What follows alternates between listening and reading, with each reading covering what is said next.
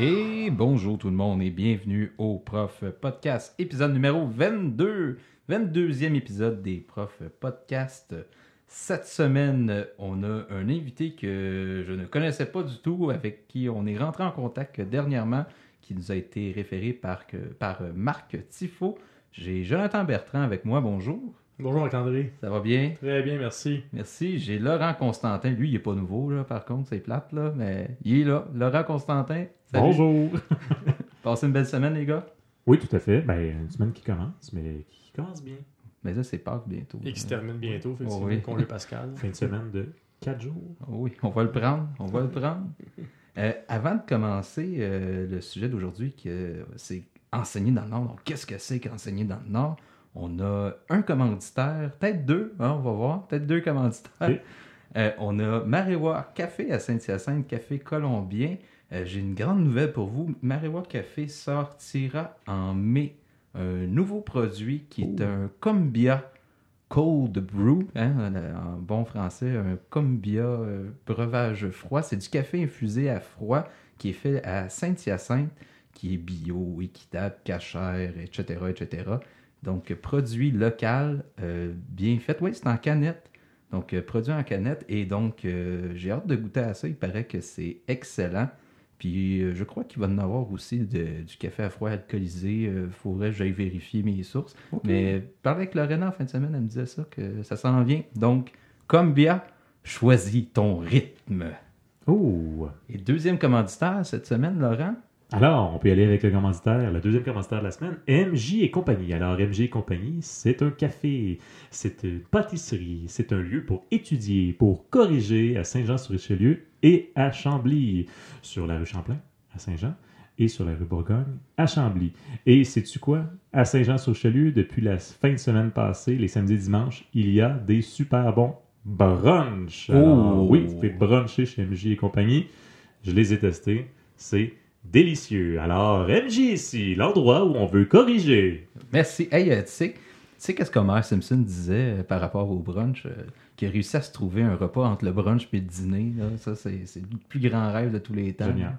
Tu, tu connais pas la référence? Hein? Oui, oui, je connais la référence, mais je ne me rappelle plus s'il y avait une réponse. Non, il n'y a pas. Okay, on n'a jamais su c'était quoi le, nom de ce repas-là. Ouais. Doff?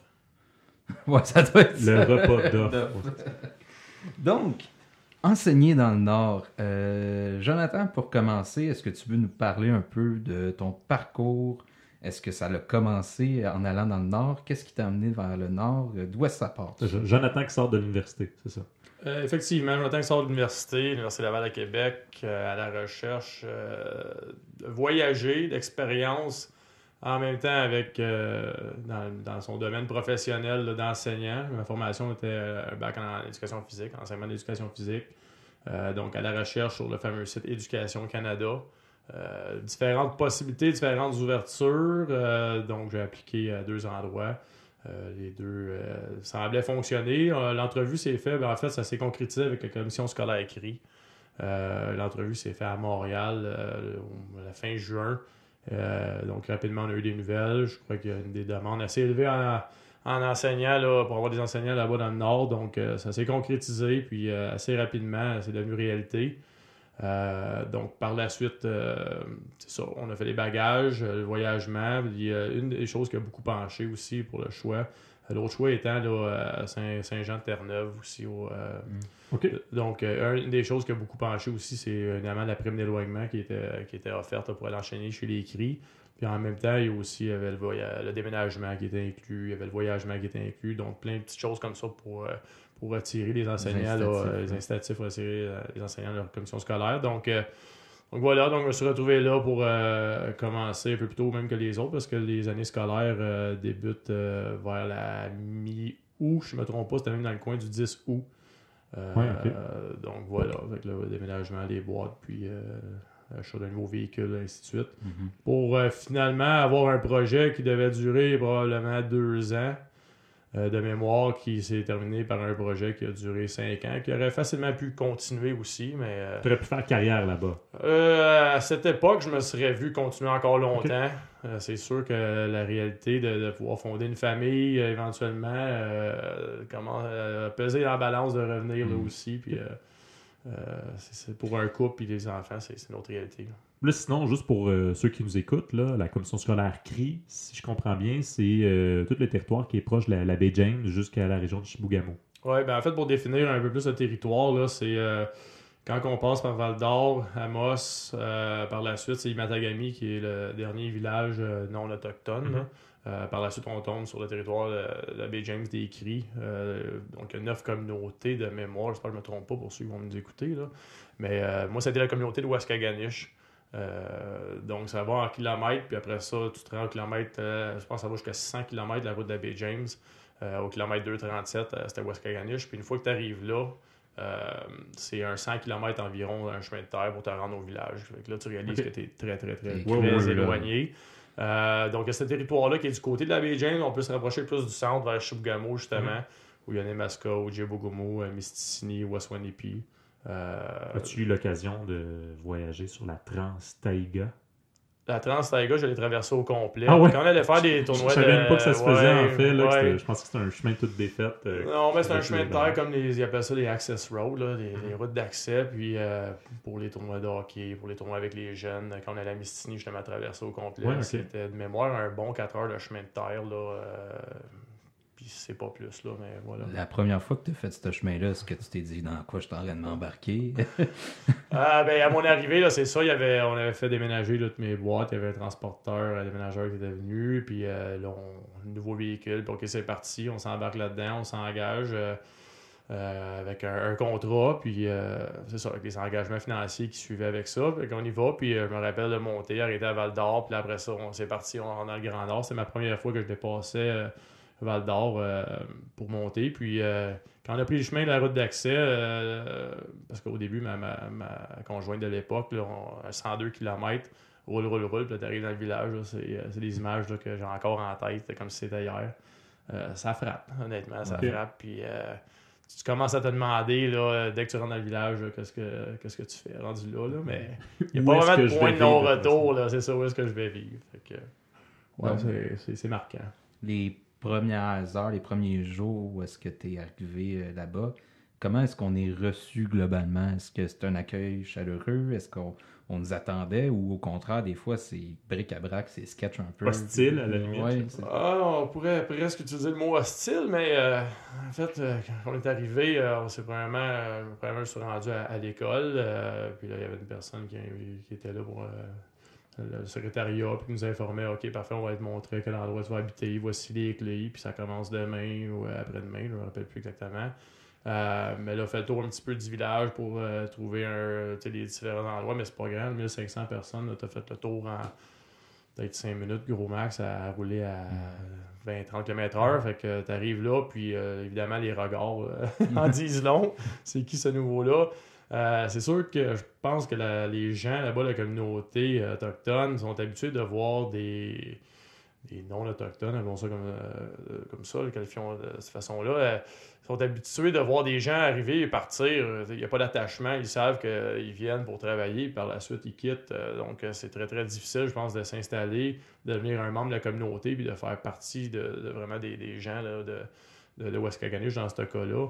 Mais pour eux, il n'y a aucun attachement, puis il y a une distance, puis on ne se fera pas de cachette aussi avec l'histoire que, tu sais, tout ce qui est autochtone, non autochtone, il y a, il y a un Mhm. historique à ça.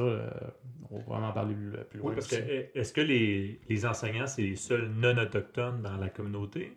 Euh, au niveau des, des, euh, non-autochtones, il y a les enseignants, euh, puis au niveau de la clinique.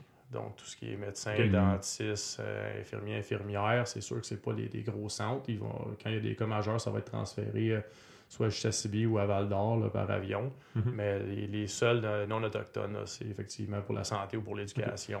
J'en ai connu, moi, des, des gens qui étaient infirmiers ou infirmières. Puis euh, ce, qui, ce qui est plus difficile, peut-être pour un enseignant, peut-être tu pourras témoigner, mais l'enseignant, il faut qu'il soit là toute l'année scolaire. À part peut-être le temps de Mhm. Noël, la semaine de relâche. Tandis que les, les infirmiers, c'est sûr, des, des chiffres sont peut-être là pendant trois semaines, deux mois, je sais pas, et ils peuvent revenir dans le sud, entre guillemets, par la suite, là, ce qui rend la chose peut-être plus facile, puis ben, agréable, payante. Là. Tu vois, les, pour les, les- les infirmiers ou les, cas, les membres du personnel de, de santé, c'était euh, de mémoire là, un mois, un mois. Donc, euh, un professionnel dans ce domaine-là travaillait six mois par année. Mhm. Euh, faisait probablement là, euh, plus qu'un salaire annuel ici, là, dans le sud, comme on appelle. Donc, on pouvait après ça partir voyager. Nous, effectivement, c'est une autre réalité là, de devoir euh, passer l'année. euh, le- les moments qu'on pouvait sortir, là, principalement, c'était euh, au fêtes ou euh, le Goose Break, là, qui est notre euh, congé là, de, de mars, mais que eux, c'est la chasse à l'oie. Ouais. euh, qui est un peu plus tard, au mois d'avril, qui doit être d'ailleurs présentement, là, euh, ça doit être présentement, là, le Goose Break presque, là, c'est presque fin avril. Fait que, passer une année là, euh, les hivers peuvent être longs, puis Ouais. euh, tu sors pas souvent. Moi, comme je vous dis, dans ma réalité là-bas, le sport a fait que j'ai pu sortir là, euh, presque euh, au moins un ou deux week-ends par mois là, tout Ok. le long. Fait que ça, ça l'aidait beaucoup. Ça l'aide au moral. Ouais. Qu'est-ce qu'on ne dit pas que tu aurais aimé savoir d'avance euh, quand tu t'es embarqué dans ce projet-là versus dans les premiers jours que tu as commencé à travailler? Ben, j'étais, j'étais quand même assez jeune, j'avais 23 ans, mais je pouvais pas avoir d'attente de qu'est-ce que ça allait être comme contraste, comme milieu. Euh, autant avec les gens, t'as aucune idée là, le, le genre de, de relation que tu peux établir ou ne pas établir avec eux. Euh, plein de mœurs, plein de, de- Mm. de préjugés, autant de leur côté que du nôtre. Euh, j'avais l'ouverture d'esprit, je voulais m'intégrer, mais c'est pas nécessairement nous autres qui décident, ça va être eux autres qui vont décider si eux autres ils acceptent de t'intégrer parmi eux. Euh, donc, ce contraste-là d'arriver, euh, le choc de la culture aussi qu'on va parler plus tard, euh, c'est quelque chose qui, que tu peux pas être prêt à, à part si tu as vraiment voyagé dans d'autres milieux, euh, dans d'autres pays, là, vraiment aussi différents, parce que pour avoir été en Europe, pour avoir été en Amérique centrale, je vous dirais que j'ai j'ai jamais vu un contraste aussi, aussi frappant que ça.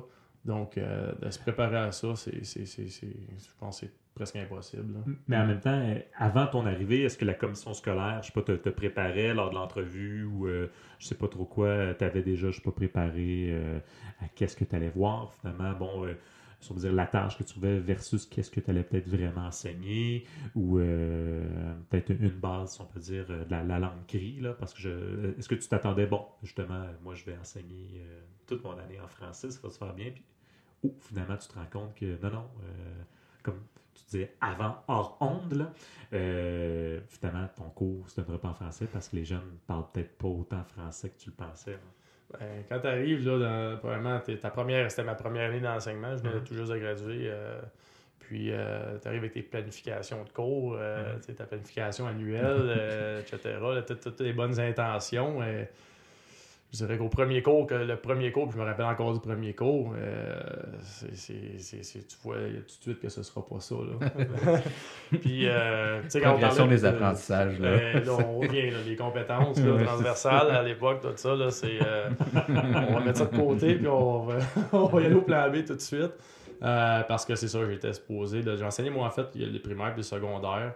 Euh, les, les élèves, les, les jeunes là-bas vont à l'école jusqu'en quatrième année. Dans le cas de notre communauté, je ne sais pas si c'est encore comme ça, mais aller à l'école dans leur langue cri jusqu'en quatrième année du primaire.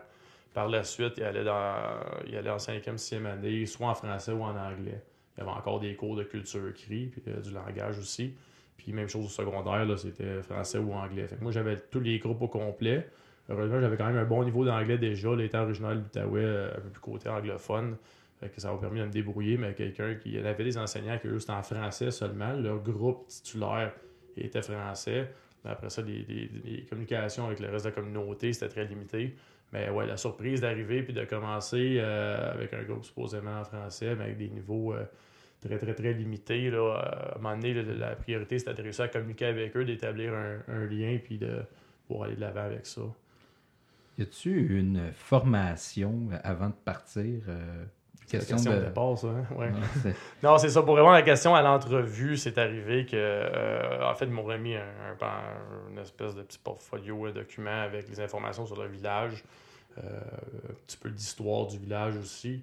Euh, mais ça s'est pas mal arrêté là. J'ai fait mes propres recherches de mon côté, mais sans plus, là, je vous dis, c'était. Puis j'avais pas de contact non plus de personne là-bas, Mhm. ce qui aurait pas même été bien de pouvoir parler avec des gens qui sont déjà là, de savoir un peu à quoi se préparer, à quoi s'attendre. Mais ça, honnêtement, d'ailleurs, avec le contraste, le choc euh, des, des premiers jours là-bas, j'ai eu vraiment la chance d'avoir euh, un enseignant parce que le poste que j'allais pour, c'était un an, un remplacement aussi là-bas. Puis l'enseignant en question, Martin Sureau, qui était en éducation physique, lui prenait une année justement pour un, un retour aux études, à l'administration, de se Mhm. rediriger dans un autre domaine. Puis euh, avec lui, là, il m'a pratiquement pris sur son aile Ah, puis, euh, tout le long euh, à rencontrer des gens, même à m'intégrer à la communauté. Lui, ça faisait quand même cinq ans qu'il était là, autant, dans- Mhm. autant comme enseignant, puis aussi impliqué dans, dans- dans le sport, dans la communauté. Fait que ça, ça a été une, une aide euh, Mhm. énorme, honnêtement. Ça a facilité, ça a accéléré le processus. C'est lui qui m'a permis de, de- de commencer les tournois de hockey avec, euh, avec les euh, etc. Fait que ça, ça a vraiment aidé. Là. Puis même de, de créer aussi l'espèce d'ambiance. Parce que ça, on va peut-être en parler plus tard, mais tu sais, le, il faut que tu réussisses à créer un certain cercle social, quand même un réseau pour pouvoir survivre en quelque part à tout ça. Mhm. Bon, ouais. Puis avec pas trop les- souffrir, pas euh, trop souffrir la ça. fin de semaine, euh, il n'y a plus d'école, tu fais quoi là?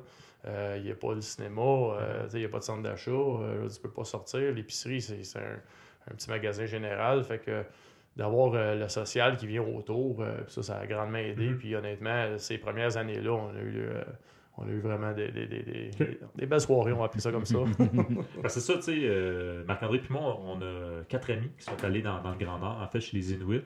Et eux, ce qu'ils nous disaient, c'est que, ben, dans le fond, avant leur premier contrat, euh, souvent, euh, par exemple, au, mois d'août, il y avait, je sais pas si c'est une semaine, mais au moins quelques jours de formation où justement, ils apprenaient une base d'Inuktitut, ils prenaient une base de c'était- quoi la culture, puis de- d'essayer de, de préparer à ce choc culturel-là. C'est sûr que, bon, la préparation au choc culturel, euh, la préparation est limitée parce que ben, tu- Mhm. tu, vas le vivre le choc. Donc, c'est juste essayer de, trouver. Ce clash des cultures-là, Oui, c'est ça. finalement. là. Et finalement, justement, leur cercle social, c'était de s'assurer, bon, euh, justement, euh, il y, en a deux de mes amis qui, qui, qui dit que, quand ils ont accepté la job, les deux ont accepté la même job dans la même communauté, la directrice de l'école est partie à pleurer en disant Oh, on va avoir du fun cette année, les filles, dans le sens que ça faisait longtemps qu'elle se sentait seule, si on peut dire, dans sa petite communauté comme, comme directrice, là, et qu'enfin elle pourrait euh, collaborer. Puis j'imagine que l'Internet, peut-être aujourd'hui, je ne sais pas si l'Internet chez les CRI c'est assez développé, mais chez elle, je me rappelle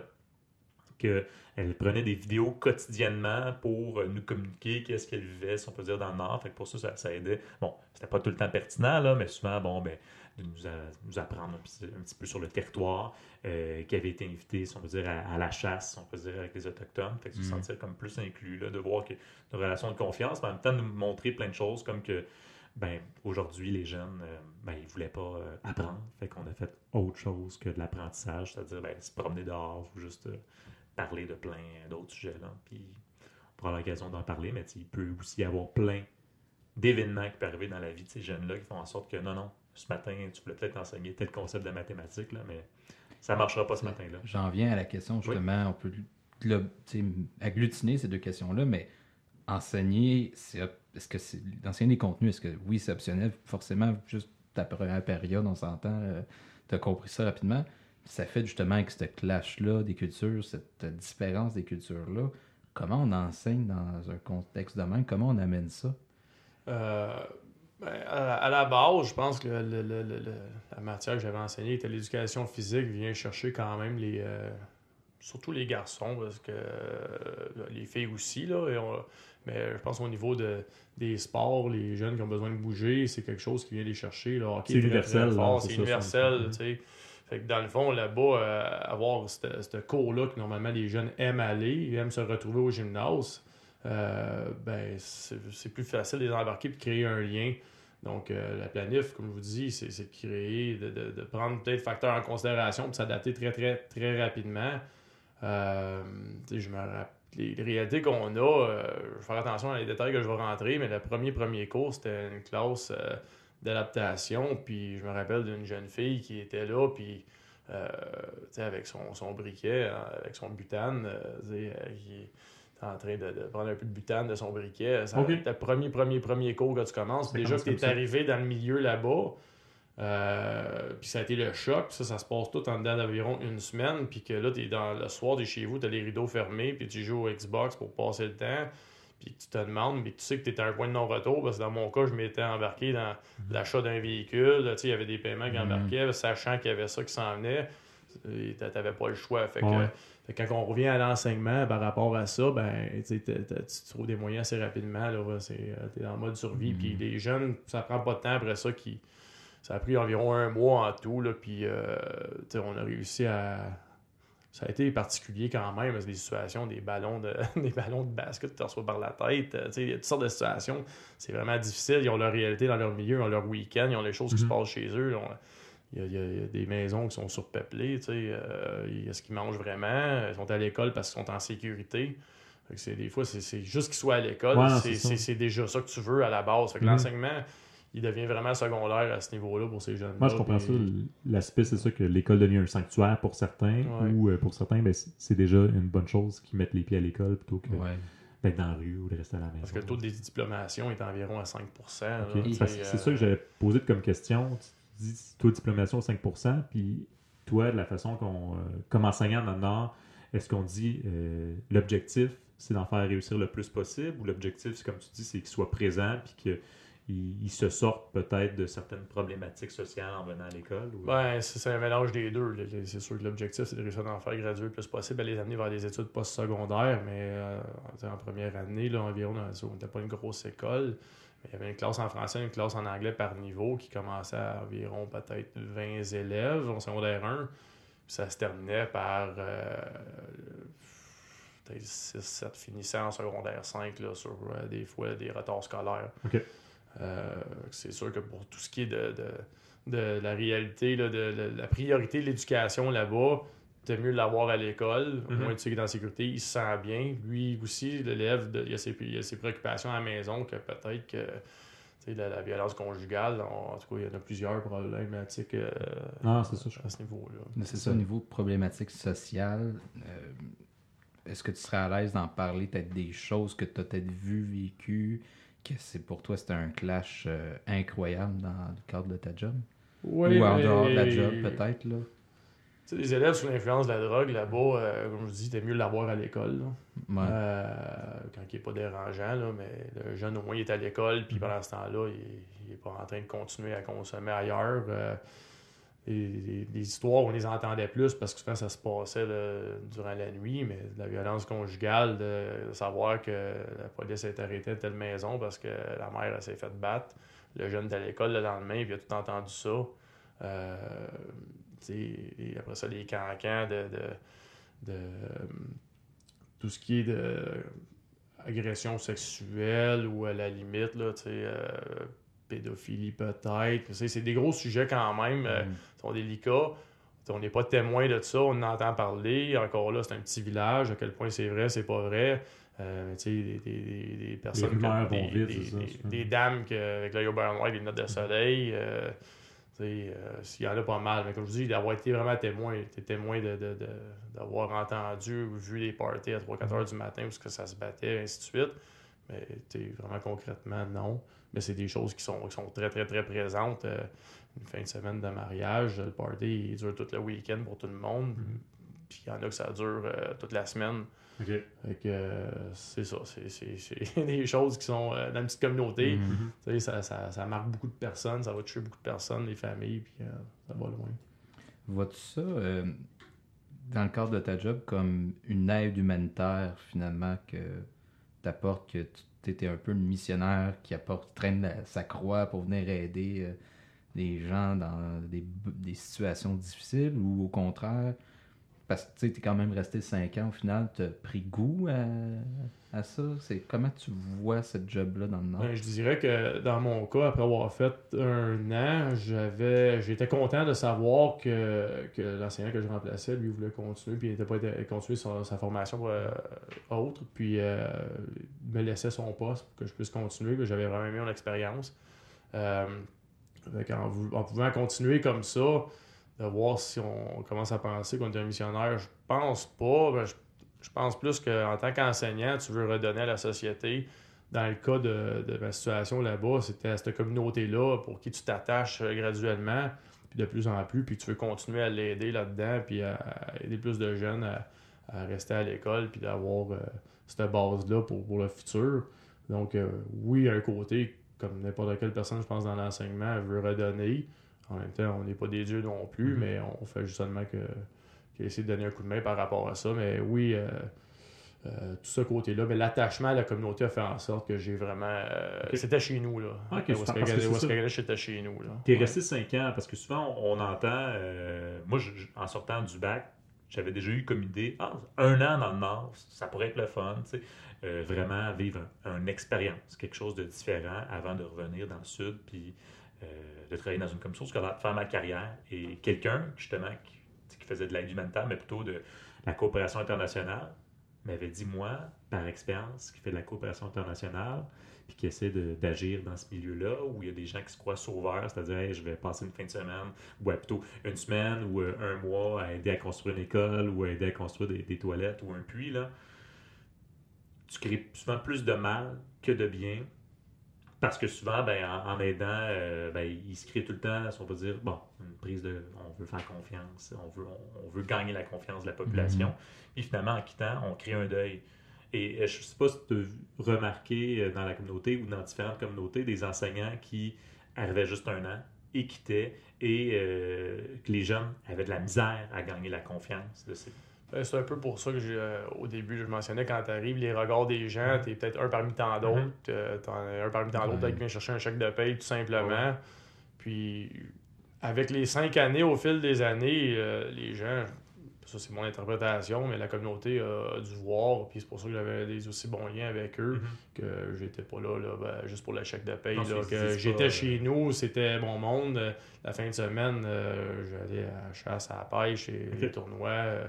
Euh, les familles m'invitaient pour aller souper chez eux. Ah, des fois, mon frère, là, ben, il faisait justement, il vendait la chasse à loi. Donc, mm-hmm. tu passes chez nous, tel repas pour toi si tu veux. Fait que, il y avait tous ces liens-là. À un certain point, je pense que j'étais j'étais rendu parmi les leurs. Euh, c'est sûr que le départ a probablement été, été difficile pour moi. Mm-hmm. Euh, pour eux, je sais pas, j'étais pas là, mais je pense qu'il y avait quand même un attachement de leur part. Mm-hmm. J'ai gardé encore des très très bons contacts avec eux autres. encore à ce jour, là, puis ça fait 10-11 ans, j'ai encore en contact régulièrement. Puis, Donc, peut-être faire du pouce sur ce que tu dis, comment tu penses que tu as contribué finalement? Quand tu es parti après 5 ans, est-ce que tu te dis, ah, j'ai bouclé la, la boucle, puis maintenant, euh, tu sais, j'ai fait ce que.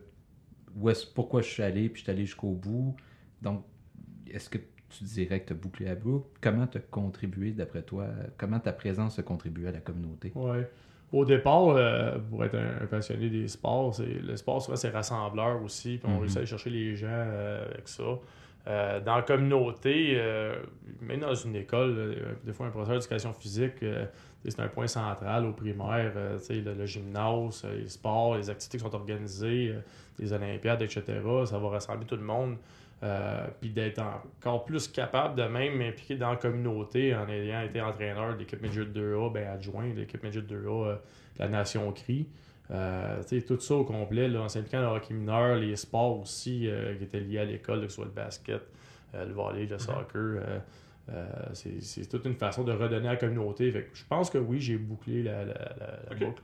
ça aurait été le fun de pouvoir continuer, mais aussi pour moi, ma vie personnelle aussi, il y avait un point où j'avais allé de l'avant vers euh, euh, d'autres projets. Puis euh, c'est là que ça s'est arrêté. Mais je pense que la communauté, j'ai réussi à en donner suffisamment. Puis m'impliquer pas juste dans les quatre murs de l'école, mais aussi auprès des gens. Puis ça, pour moi, ça, me convient énormément. Là. je suis satisfait de, de, ces jours-là, de cinq ans là-bas. En même temps, c'est ça. tu sais, j'avais pensé à cette question-là, puis toi aussi, Marc-André, tantôt, de qu'est-ce que la personne va réussir à, réaliser en allant dans le Nord ou dans des voyages de coopération internationale. Mais en même temps, on, on peut se regarder comme propre enseignant, si on peut dire standard, là, en étant à n'importe quelle commission scolaire. Et parfois, la, la, portée de nos actions, on, ne la verra pas nécessairement. On, voit le jeune sur, sur 5 ans ou même parfois juste sur, sur un ou deux ans. Et euh, peut-être que tout ce que tu as fait, ben, euh, c'est dans la vie du jeune, dans 5 ans, dans 10 ans, dans 15 ans, que ça va avoir une certaine portée que tu ne pourras pas toi-même mesurer. Comme les interventions qu'on fait auprès de nos élèves dans n'importe quelle classe, vraiment, on n'a franchement aucune idée de si ça va avoir un significatif, c'est ça. Ouais. Parce que, tu sais, ça m'arrive au moins une fois par mois, là, je me dis, je remets tout en question, je me dis, ah, qu'est-ce que je fais là, pourquoi je fais ça, mm-hmm. L'as-tu plus souvent dans ce milieu-là ou au contraire, on dirait que c'est on, se prend peut-être moins au sérieux, on prend ça plus mollo, puis on prend ça comme ça. Euh, chez les euh, premièrement, euh, un des bons côtés de là-bas, c'est le, rythme de vie. Fait que, le rythme de vie là-bas fait en sorte que tu es bien à la base parce que le, stress dans la Nation c'est tant que tu as du manger puis que tu as, un toit là-bas, c'est des besoins Mhm. c'est essentiel. Donc, avec ça, euh, après ça, euh, est-ce que tu te remets en question sur qu'est-ce que tu fais, puis vraiment pourquoi je suis là, puis est-ce que la qualité de ma présence euh, sert aux gens? Je pense juste par l'implication, puis d'être là, puis de, de vouloir le démontrer, le- le- les tournois de fin de semaine de la communauté, d'être là, jouer dans les équipes de balle, puis tout ça, euh, toutes ces choses-là, tu es bien là-dedans, puis les gens, ils ressentent ça, Ouais, pas. de voir des sourires.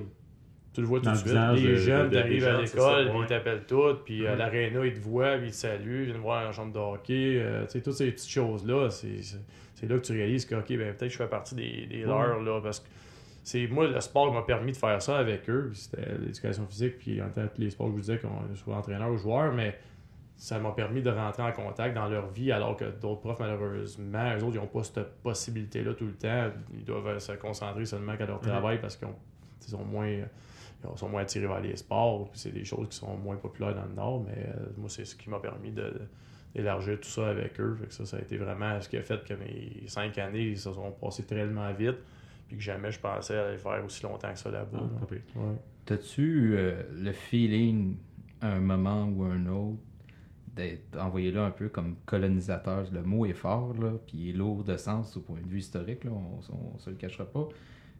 Au vu de la situation des dernières années, ce qui a sorti entre autres avec euh, les, les- les- les histoires en lien avec les femmes autochtones, etc., toutes les, tragédies, les atrocités qu'on a entendues dans les médias, est-ce que tu as eu ce feeling-là un peu avant ou après, à contre-coup? D'imposer la civilisation. La culture dominante, là. ça, ouais.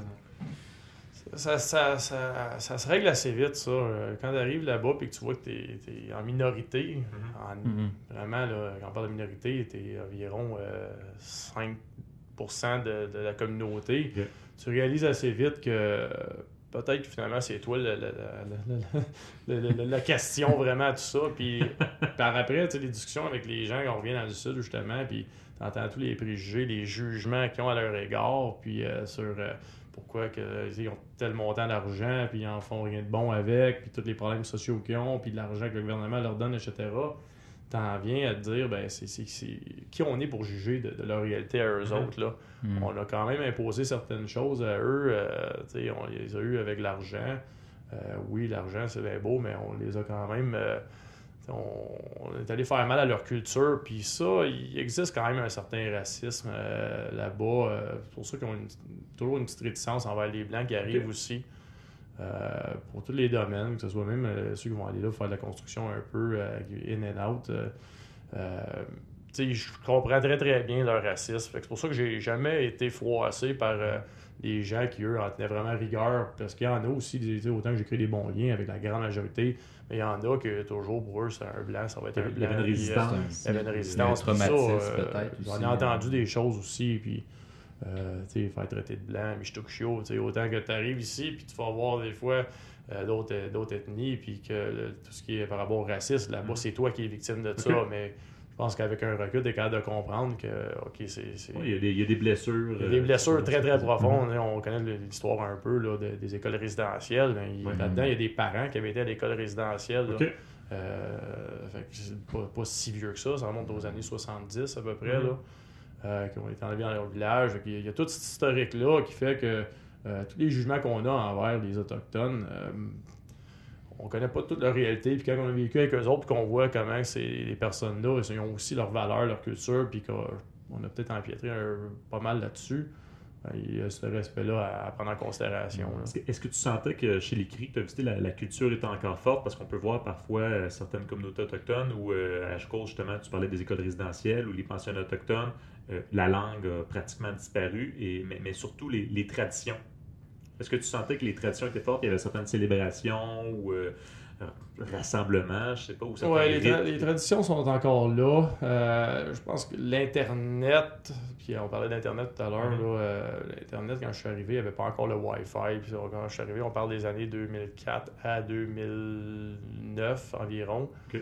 Euh, puis l'Internet n'est pas là. Maintenant, l'ouverture sur tout ça, là, euh, que ce soit la télévision, les jeunes, tranquillement, les traditions semble tenter à disparaître Ouais, c'est- tranquillement. C'est plus les, c'est ça, les C'est elders. le là, les- compresseur de l'uniformisation. Ouais, c'est L'accès à la route aussi, on en parlait tout à l'heure. sont, euh, la route, je pense que c'était à date de 2002 à Waskaganish, là, 2002, 2004, 2002.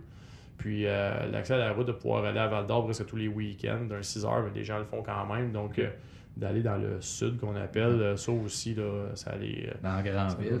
La grande ville, Val d'Or. ouais. C'est vrai, je pense que je suis allé à Val d'Or l'été dernier, puis j'avais été étonné. Parce que je ne m'attendais pas à ça, mais je voyais sur certaines rues, surtout des Autochtones. Ouais. Je disais, ah, moi je pensais que Val d'Or c'était juste des mineurs qui étaient là, là, mais Ouais. non, non, j'étais quand même surpris. Il y a beaucoup d'Autochtones.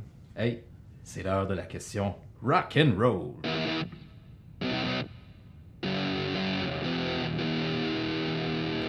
Moi, je suis végétarien, là.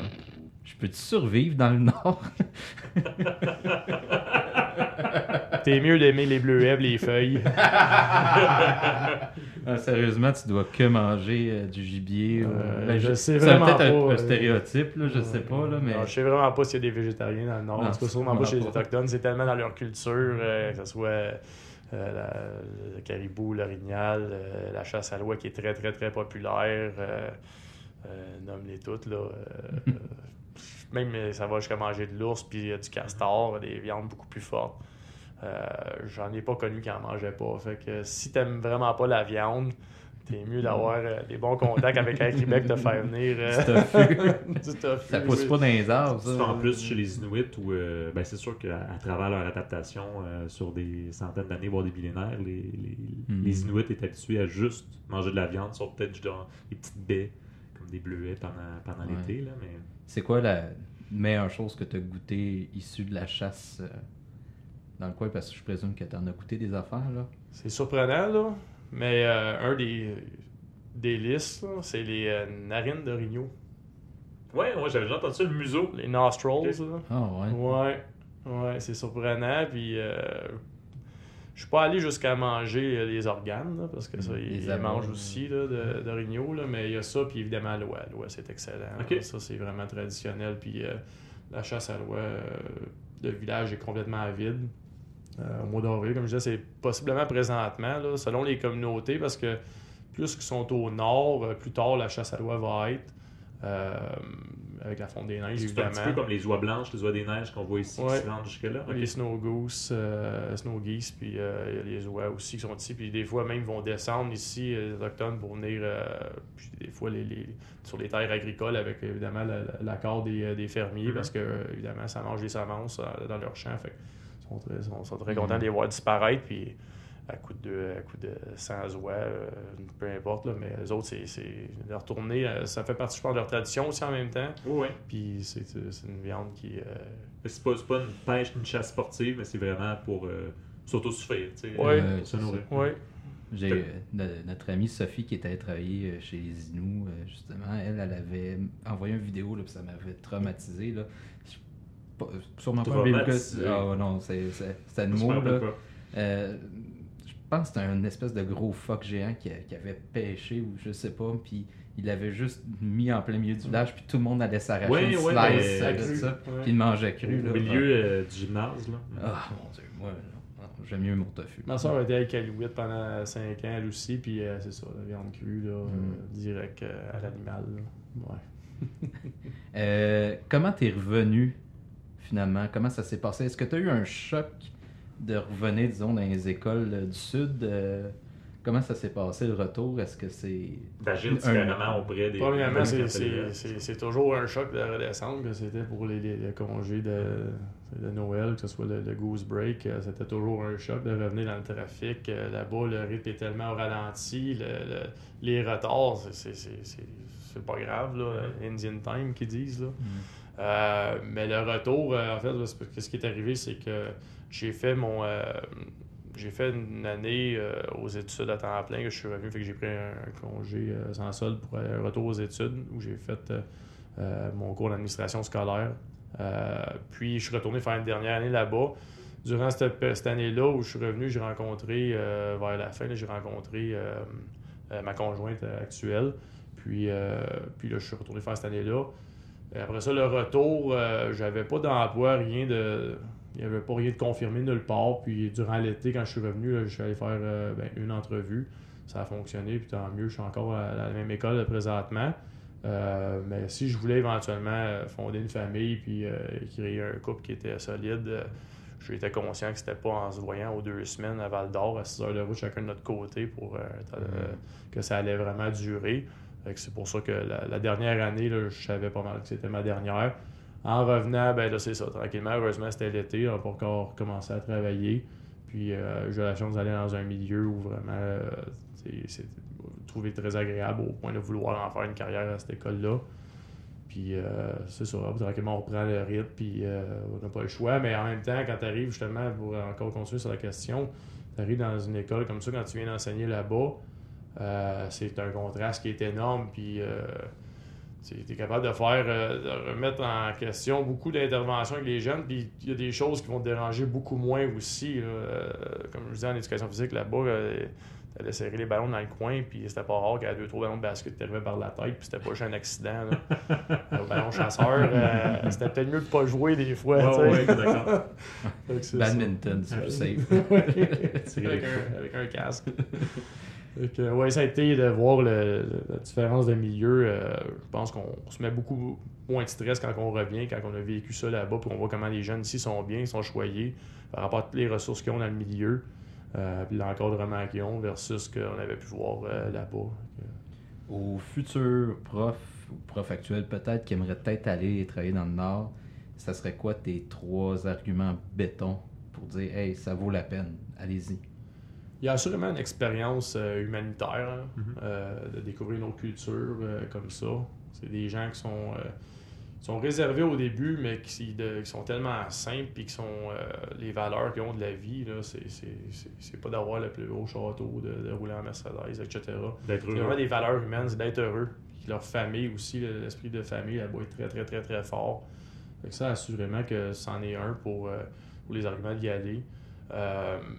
Euh, évidemment qu'il y a des pénuries d'enseignants, donc euh, pour pouvoir euh, débuter Mhm. déjà à temps plein pour un enseignant, ça lui permet d'aller chercher des années d'expérience, d'avoir un poste déjà à temps plein en finissant l'université. C'est pas juste à Montréal aussi, à pénurie, on s'en Oui, là. effectivement. Effectivement, là-bas, ben, c'est ça, les professionnels qui sont assez rares, mais euh, puis, euh, tu sais, à, travers toutes ces expériences-là, parce que ça a en même temps une expérience de vie énorme, là, pour moi, ça a été parmi les cinq plus grosses euh, années de ma vie qui ont, qui ont, qui ont gravé, dans le fond, euh, euh, mon, mon parcours par la suite euh, jusqu'à aujourd'hui, puis pour les années futures, parce que j'ai encore, comme je dis, des souvenirs, des choses, des expériences que peut-être bien je ne me rappelle pas, mais qui ont fait qui je suis aujourd'hui. Euh, fait que je suis extrêmement reconnaissant fait que d'aller vivre cette expérience-là. Fait que la première, oui, l'expérience humanitaire. Deuxièmement, l'expérience professionnelle parce que après avoir réussi à enseigner cinq années chez les Autochtones comme ça, tu es pas mal capable d'enseigner n'importe où, là, Mhm. en tout cas presque. Puis la troisième, ben, euh, c'est certain que il va venir peser en balance le salaire aussi parce que la prime d'éloignement là-bas qui est autour de 15 à 17 000 de plus environ là, à l'époque. Euh, prime de rétention aussi. de rétention, l'éloignement, puis il y a aussi un crédit du gouvernement là, qui était à l'époque de 8000 aussi pour la première année quand tu étais à temps plein, quand tu sortais des- d'études postsecondaires pour pouvoir aller dans un milieu, une région éloignée. Euh, quand même ça qui vient euh, aider à, à couvrir les, les prêts et bourses. Puis euh, dans mon cas, ça avait réussi à, à couvrir tout ça, en plus de préparer euh, des REER qui ont servi à l'achat de la première maison euh, en Rapal. Fait que, C'est vrai, j'avais entendu dire que quand tu faisais 5 ans dans le Nord, après ça, tu pouvais avoir une permanence partout où est-ce que tu voulais au Québec. C'est vrai cette histoire-là? Euh, dans mon cas, je, ben, en fait, je suis pas au courant de tout ça. Euh, tu reviens à une commission scolaire, tu as tes années d'ancienneté, mais je pense que tu commences, tu reviens quand même à la base, en bas de la, la pyramide dans la commission scolaire. C'est ça qui est difficile. Moi, j'ai été chanceux parce que c'était un milieu, une école privée dans laquelle je me suis retrouvé. Mhm. Euh, mais dans mon cas, je suis pas au courant là, de s'il y avait. Service rendu à la patrie. Ouais.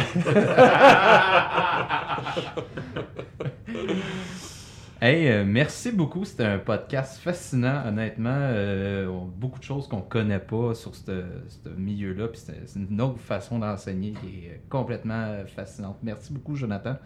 On aurait pu en parler longtemps, là. il y avait encore plein de choses, mais honnêtement, c'était très intéressant. Puis juste de réeffleurer tout ce passé-là, euh, même pour moi aussi, c'était très, très intéressant. Fait que je vous remercie de, de l'invitation, puis je vous souhaite une bonne chance à la suite de vos podcasts. Merci, merci beaucoup. Merci beaucoup. Ouais. Laurent Constantin, merci. Au plaisir.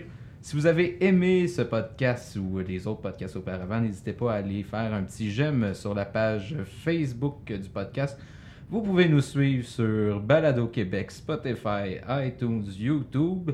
N'hésitez pas à faire un petit pouce en l'air quand vous aimez ça. Ça nous aide. Vous pouvez vous abonner aussi à la page, ben, à la, la chaîne YouTube. Ça aussi, ça va beaucoup nous aider. Euh, on vous rappelle les deux commanditaires de la semaine. Laurent? Alors, Café Méroa. Café Méroa tient les enseignants en éveil. Et MJC, des pâtisseries de rêve qui font rêver.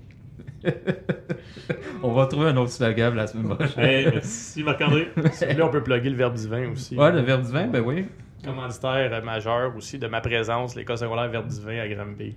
On les salue. Il faudrait pas que nos boss entendent ça. On va Ah non, être dans la chenoute. oh non, non, non. Merci tout le monde. Passez une belle semaine. Bye.